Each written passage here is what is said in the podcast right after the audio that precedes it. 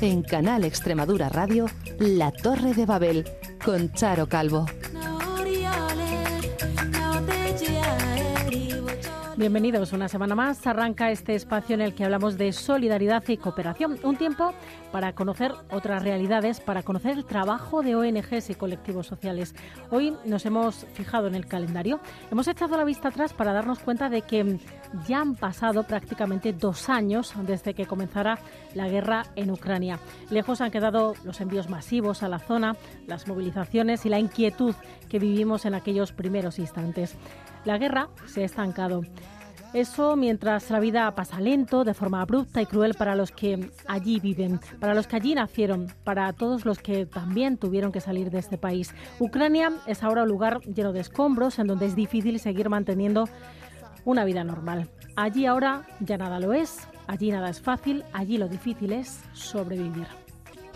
A punto de entrar en el tercer año de guerra, en el campo de batalla hay pocos avances, aunque en los últimos meses la iniciativa la está llevando Rusia, centrada especialmente en conquistar Advitka, en Donetsk, sin olvidar los otros frentes, Kharkov, Mikolayev, Zaporilla. Como se preveía, la de Ucrania hace tiempo que se convirtió en una guerra de desgaste.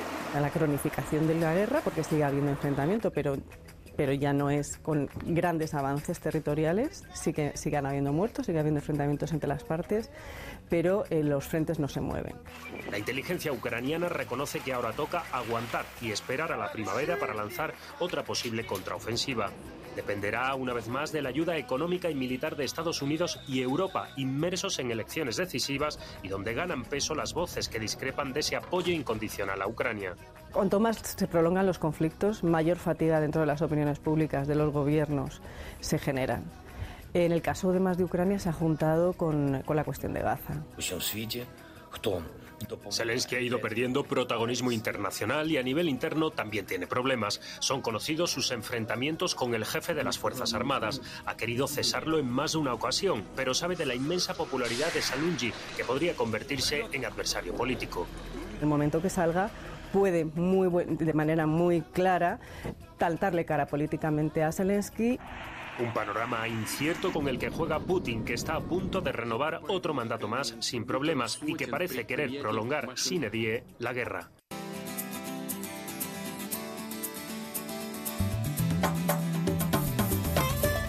Dos años de este conflicto que se cumplen el próximo sábado día 24. La guerra está enquistada en Ucrania, como escuchábamos. Lamentablemente, nos hemos acostumbrado a ver las imágenes que nos llegan desde allí, también a las que llegan desde Gaza. Hoy precisamente viajaremos hasta un campamento de refugiados en Líbano, en donde trabaja la ONG Sonrisas en Acción, una ONG extremeña. Además vamos a conocer más sobre una nueva organización que se ha puesto en marcha en Extremadura y que prepara la llegada de niños saharauis a la región el próximo verano. Por aquí precisamente vamos a comenzar, arranca una semana más, esta Torre de Babel.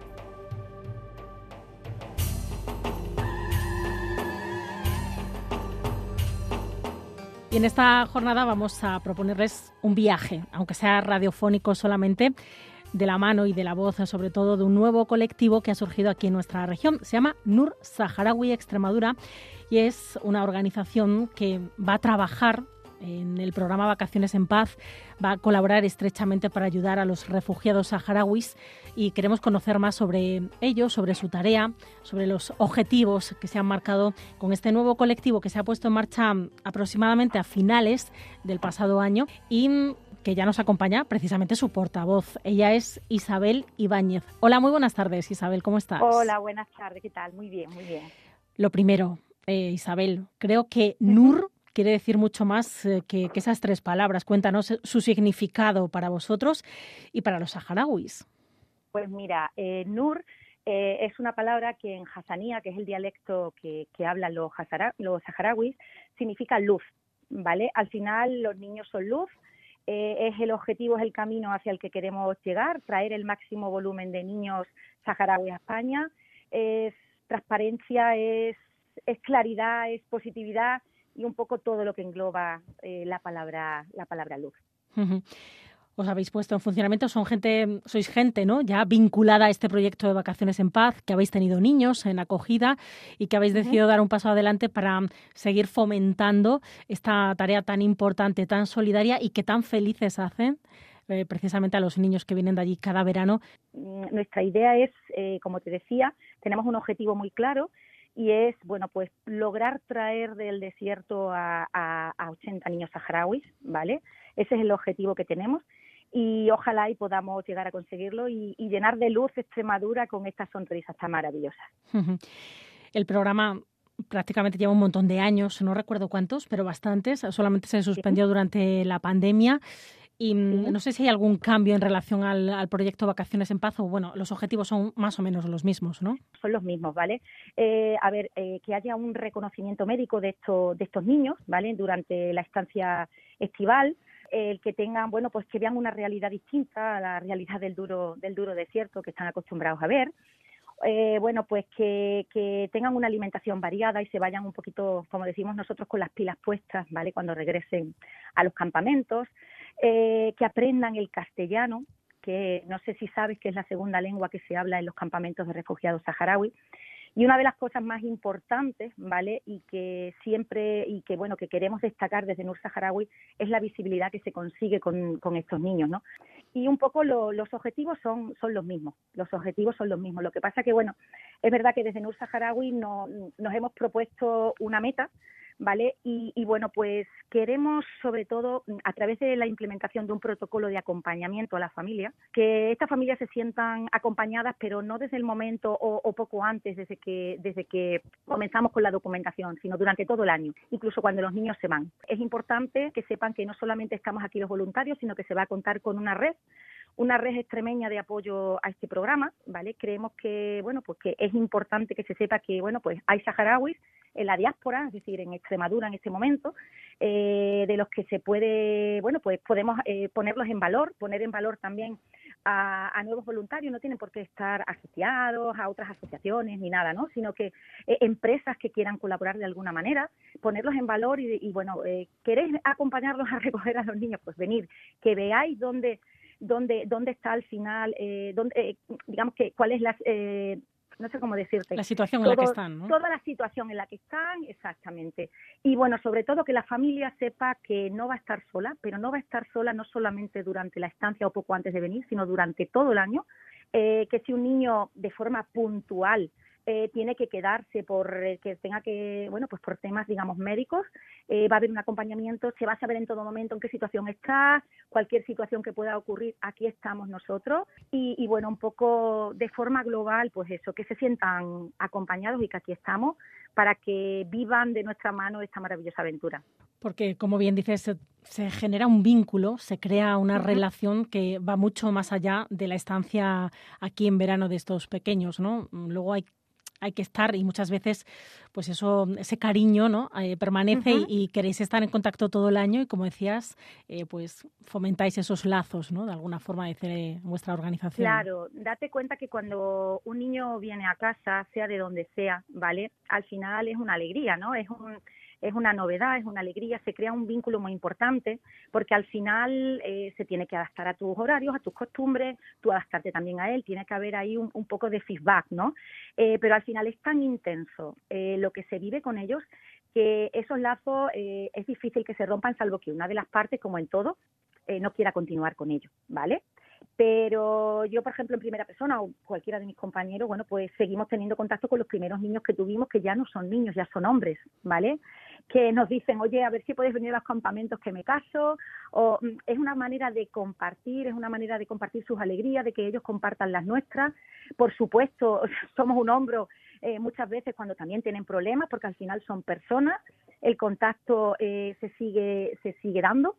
Incluso eh, desde aquí también lanzo se me, se me viene ahora, pero bueno, también lanzo porque a veces, bueno, pues hay familias que acogieron hace muchos, muchos años, ¿vale? Cuando todavía no existía el móvil y demás, y bueno, pues a lo mejor han pedido ese contacto, pues aquí estamos Nur Saharaui para tratar de localizar a estos niños ya hombres o mujeres, ¿vale? Dentro de los campamentos de refugiados para que continúe ese, ese lazo de arena, como a mí me gusta llamarlo, ¿vale? Y que siga adelante, porque la verdad que es maravilloso. Es que, ¿qué te voy a decir? Bueno, lo vives con pasión, lo vives eh, muy directamente y, llevas muchos años vinculada a este trabajo, a esta tarea. Mm, ya hacéis un llamamiento, aunque parezca que, queda tiempo, ¿no? Pero ya hacéis un llamamiento para aquellas familias eh, que estén interesadas, que, mm, que, se apunten, que expresen su voluntad para ir ya preparando el camino, ¿verdad? Y organizándolo todo. Claro, Claro, sí, se hace un llamamiento porque, como te digo, tenemos un objetivo eh, y además lo tenemos muy claro y tenemos que pelear, por lo menos por intentar lograrlo, ¿vale? Que no nos queden fuerzas para, por lo menos, intentar conseguirlo. Y, bueno, pues porque al final, como te decía al principio, no queremos llenar Extremadura de sonrisas y que, esos niños, bueno, pues tengan la oportunidad de venir y tengan la oportunidad de, tener esos reconocimientos médicos tan necesarios y todo y, y todo lo demás, ¿no? Y sobre todo también dar la oportunidad a esas familias extremeñas de que, de que, bueno, de que puedan sumergirse en una cultura distinta, porque también nos aportan bastante, no solamente es lo que nosotros podemos darles, es que muchas veces recibimos, recibimos mucho más de lo que podemos dar. Es una forma de educar en valores a nuestros hijos, a nuestro entorno, sabes, muchas veces tan, tan deshumanizado, ¿no? Con el paso del tiempo y al final todo es positivo por ambas partes. Bueno, Isabel, pues aquí en ese camino nos vais a encontrar a Canal Extremadura Radio. Aquí estamos para todos los llamamientos e iniciativas que llevéis a cabo a partir de ahora en NUR Saharaui Extremadura, que ha nacido, como bien decías, para traer luz a los veranos de, de los niños saharauis. Y aquí, como siempre en Extremadura, los vamos a coger de mil amores Gracias por darnos la oportunidad, gracias. En Canal Extremadura Radio Tola Babel. En Canal Extremadura Radio Torre de Babel. Canal Extremadura Radio Tawila Babel.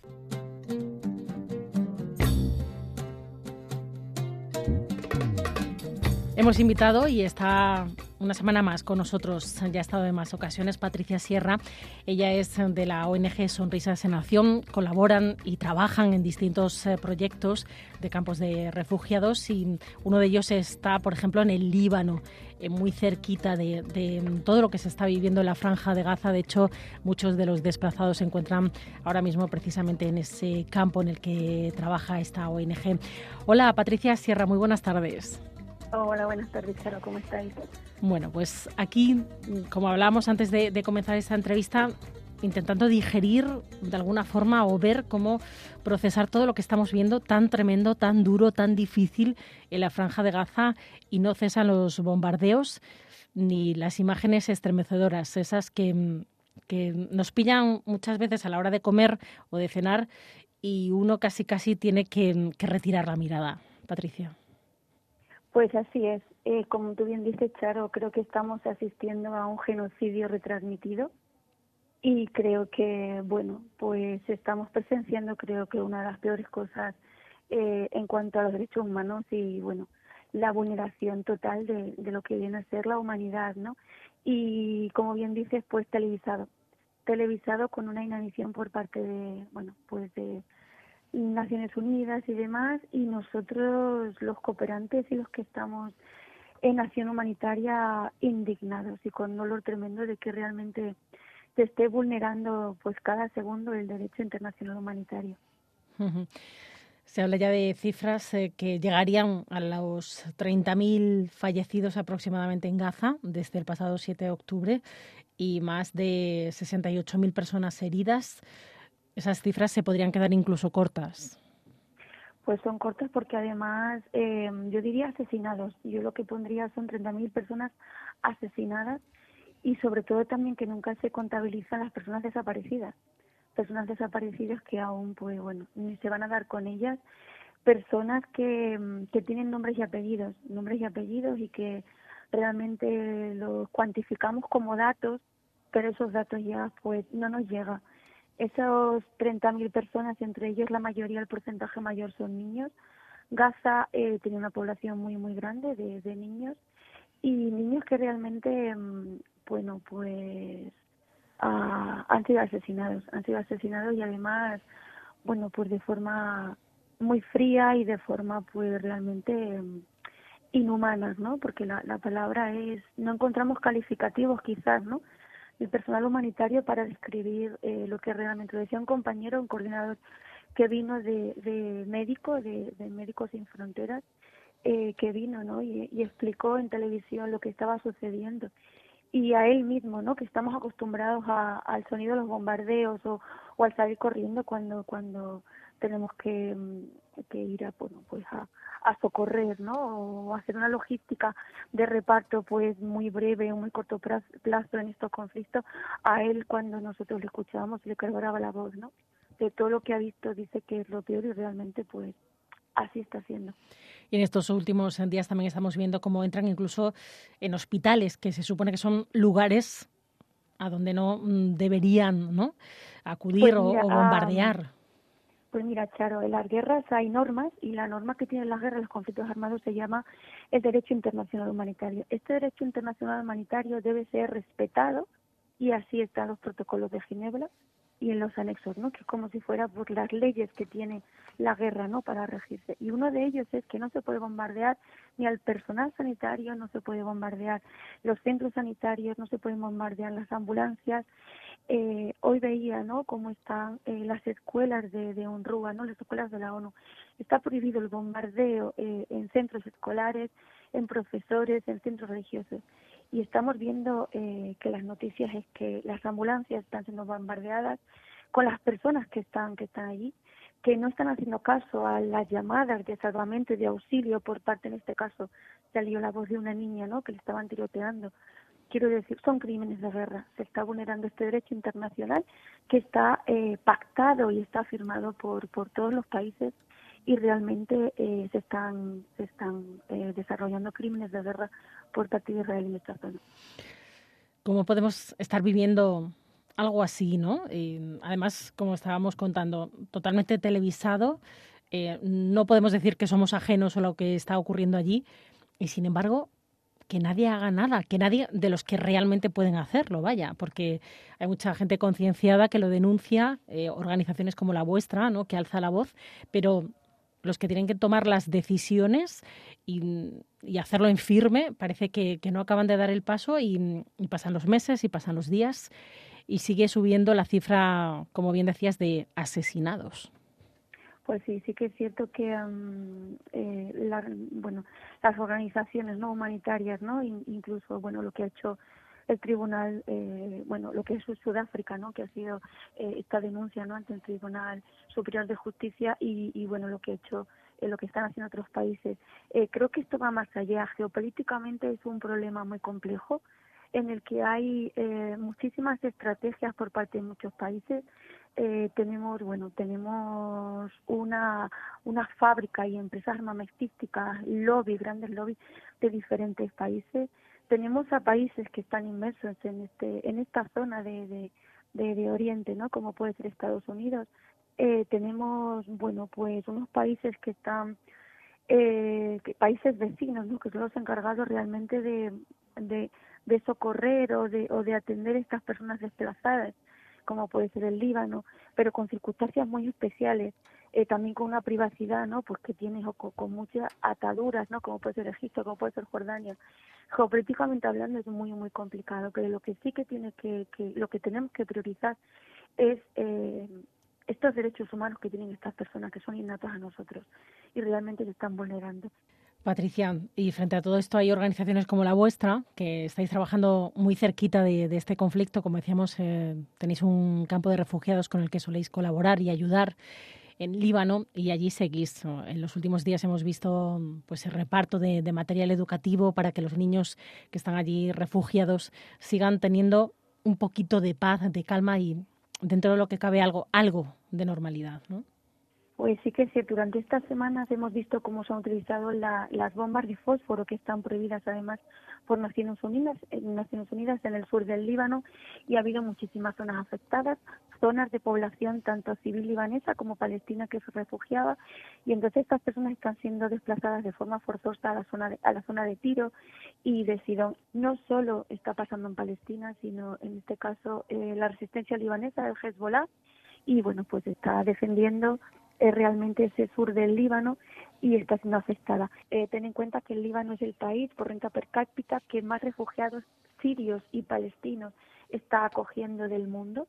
Eh, hay dos millones de sirios y se, había un millón y medio de palestinos, ahora hay muchos más. Eh, porque subieron para, como te digo, para el norte. ¿Qué hacemos nosotros? Pues un reparto de comida y, la, esta semana hemos repartido, eh, bueno, la infancia. Nosotros pensamos que esta infancia, pues no se le tiene que privar de esas cosas que para nosotros realmente la educación es el arma más potente para cambiar el mundo y así así lo hacemos, ¿no? Esas niñas eh, palestinas y sirias que quieren ser, pues, profesoras, periodistas, científicas, ahora que ha sido el día 11, ¿no? De, de ahora de febrero, el Día Internacional de la Mujer y de las niñas en la ciencia, pues darles oportunidades, oportunidades porque realmente cómo podemos combatir el, su futuro, ¿no? Ese empoderamiento. Y bueno, ha sido gracias a un sindicato, el sindicato del CECID de aquí de Cáceres, el que ha hecho una donación y el que ha dicho que bueno que ya se le priva no de un bienestar de un bombardeo de sus casas de un bienestar social de un de un bienestar realmente de su comunidad no pues no vamos a privarle ese proyectar su futuro con oportunidades materiales a nivel de materiales escolares y demás que son muy muy caros y no se pueden conseguir y eso hemos estado haciendo. Eh, esta semana que viene eh, seguimos no con nuestros proyectos de, de pobreza menstrual porque como te comenté en una ocasión, las mujeres charos en los campos refugiados y también las desplazadas, pues tenemos menstruaciones, pero no tenemos material, ¿no? Y no tenemos, pues esa, eh, no podemos cubrir esas necesidades como mujer, ¿no? Y también de alimento, así que la próxima semana seguimos repartiendo esos kits de dignidad que nosotros llamamos para las mujeres y esos alimentos tan necesarios que nos vemos es tan difícil porque escasean en el Líbano para población refugiada palestina en este caso. Qué tremendo escucharlo de kit, de dignidad, ¿no? ¿Cuánto encierran esas tres palabras? Eh, me parece tremendo todo lo que estamos viviendo y es muy de agradecer ¿no? que organizaciones como, como la vuestra eh, continuéis eh, trabajando en la zona muy pegadito, muy pegadito, como decíamos, a ese conflicto y a esa realidad tremenda que, que estamos viendo nosotros desde lejos, pero que nos afecta igualmente a todos, ¿no? De alguna forma y, nos, nos, pellizca el alma prácticamente cada vez que, vemos esas imágenes, Patricia.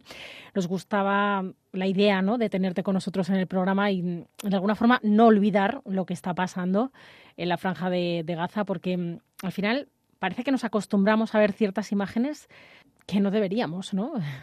Es algo Totalmente. Yo creo que, sale de lo normal y que no debería ser así. Eso, yo creo que además el consumir eh, números no y datos y muertos yo siempre esa, dignidad de personas no que esos datos y esos esos números que crecen cada día realmente tengan nombre y apellidos tienen un futuro tenían trabajo y realmente estás siendo coartados sus derechos humanos que que son innatos en las personas y todos en, en cualquier país del mundo eh, esos derechos humanos los tenemos pues porque bueno simplemente es ese regalo no que tenemos al nacer eh, y no se sido respetados.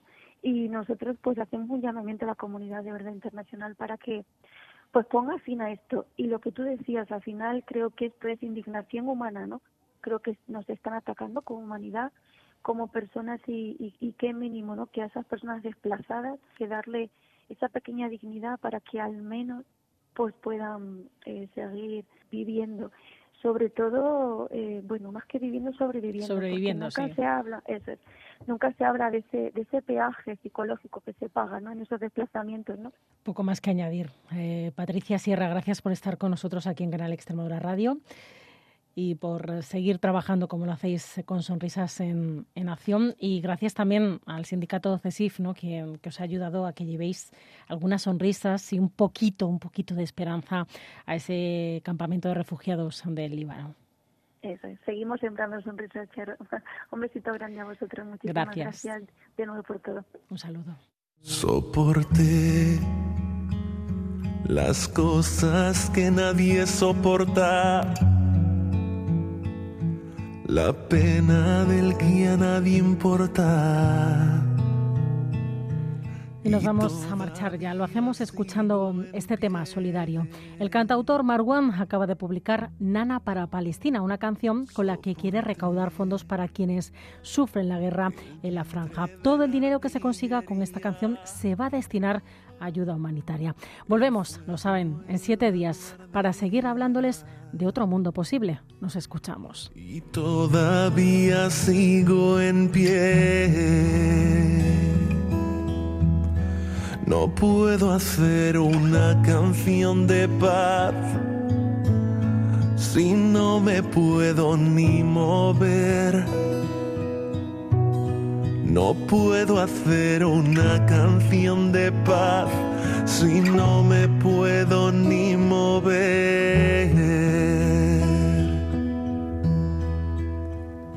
Soporté el miedo atroz entre las mantas, que todos me dieran la espalda.